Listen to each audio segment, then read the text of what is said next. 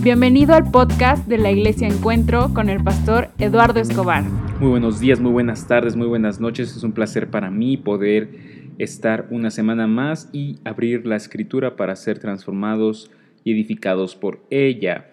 Durante esta y las siguientes semanas vamos a comenzar a responder una pregunta cada semana del Catecismo Mayor de Westminster. Si es la primera vez que escuchas la palabra catecismo fuera del contexto católico romano, eh, catecismo no apunta al contenido del documento, este no es un documento que refleje la teología católica romana, catecismo apunta al método de aprendizaje. Este es un documento del año 1646 en el cual el aprendizaje estaba basado en catecismos a través de preguntas y respuestas. El maestro preguntaba, los alumnos respondían eh, con una respuesta memorizada. Lo que vamos a tratar de hacer es tratar de entender, analizar, comprender, aplicar, ver cuáles son las implicaciones de este documento para nuestra vida el día de hoy. Lo vamos a hacer a, lo largo de diversos audios. Este es el primero en el cual vamos a ir a la parte bíblica, después vamos a hablar a la parte existencial, que significa para mí el día de hoy. Vamos a tratar de aplicarlo a el matrimonio, a la, a la relación laboral, a eh, la relación con los hijos. Vamos a tratar de desmenuzar este en una serie de audios semanales. La pregunta número uno dice, ¿cuál es el fin principal y más alto de la existencia del hombre? ¿Qué es lo que está preguntando aquí el Catecismo Mayor de Westminster? El Catecismo Mayor de Westminster está preguntando por qué existes, cuál es el propósito, eh, eh, sentido, razón, objetivo de tu existencia, de mi existencia y de la existencia de cualquier ser humano. Está preguntándose eh, una de las preguntas existenciales más fundamentales que todo ser humano tiene que responder, ¿para qué estoy aquí?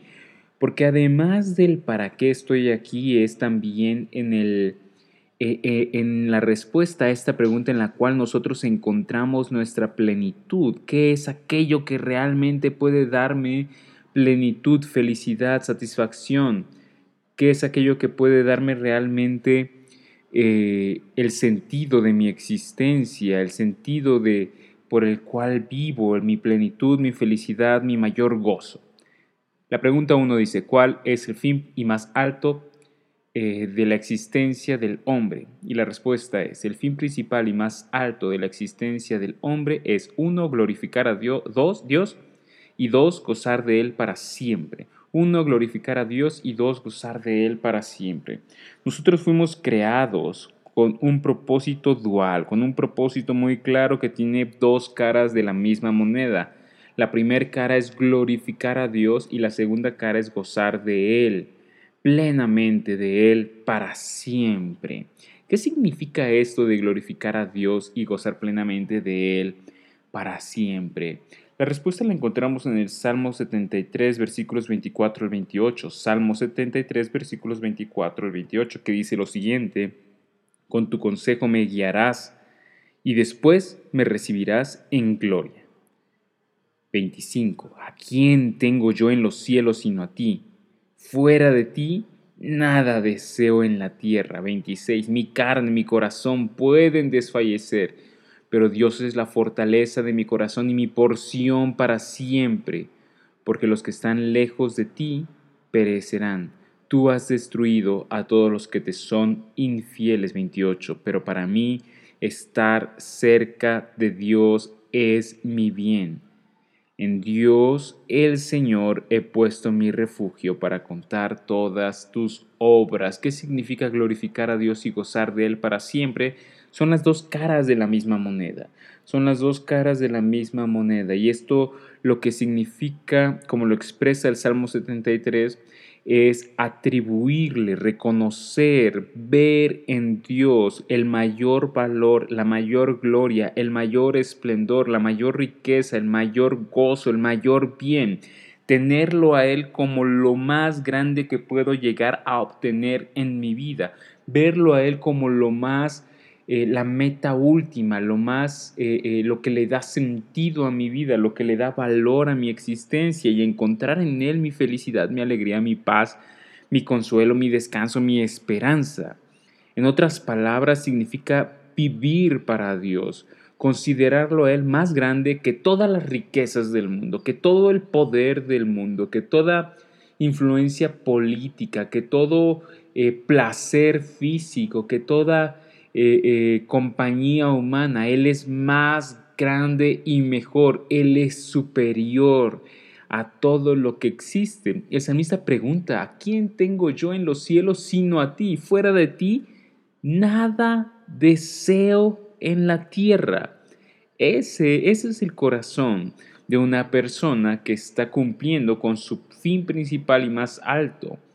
Es una persona que está glorificando a Dios al reconocer que fuera de Él no hay nada tan valioso, tan deseable, que comparado con Él todo lo demás parece minúsculo, que fuera de Él eh, eh, no hay paz, no hay alegría verdadera, no hay, no hay real eh, consuelo o esperanza, que fuera de Él no hay riqueza, que fuera de Él no hay verdadero placer, que fuera de Él no hay verdadero gozo. Eso significa glorificar a Dios y gozar plenamente de Él, tenerlo en una estima tan alto y tan superior que reconocemos su grandeza, su existencia, su, su gloria, su luz. De eso se trata. ¿Para qué fuimos diseñados tú y yo? Para, eh, eh, para esto, para repetir con toda honestidad las palabras, fuera de ti nada deseo en la tierra.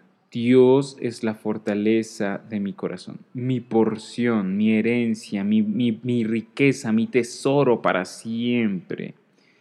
De eso se trata. Cuando lo vemos desde la perspectiva centrada en el Evangelio, tenemos que reconocer que todos fuimos creados para esto. Sin embargo, la realidad es que ninguno de nosotros podemos cumplir con este fin en nosotros mismos. Nadie glorifica a Dios y goza plenamente de Él. Somos viles pecadores y eso significa que tratamos de satisfacer nuestros corazones fuera de Dios, en la gloria de las riquezas, en la gloria de un amor romántico, en la gloria del trabajo, en la gloria de la academia, en la gloria de eh, mi familia, en la gloria de mí, mis logros, mis éxitos, mis méritos. Tratamos de usurpar eh, eh, a Dios y colocamos y, decimos el fin principal y más alto propósito de la existencia del hombre es glorificar al dinero y gozar plenamente de él para siempre. Es glorificar eh, mi familia y gozar de ellos plenamente para siempre. Es glorificar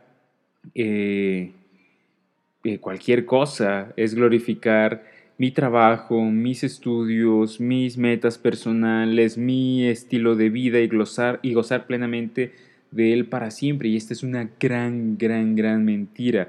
Si es Luis decía, el problema no es que anhelemos poco, el problema es que anhelamos, el perdón, el problema no es que anhelemos mucho.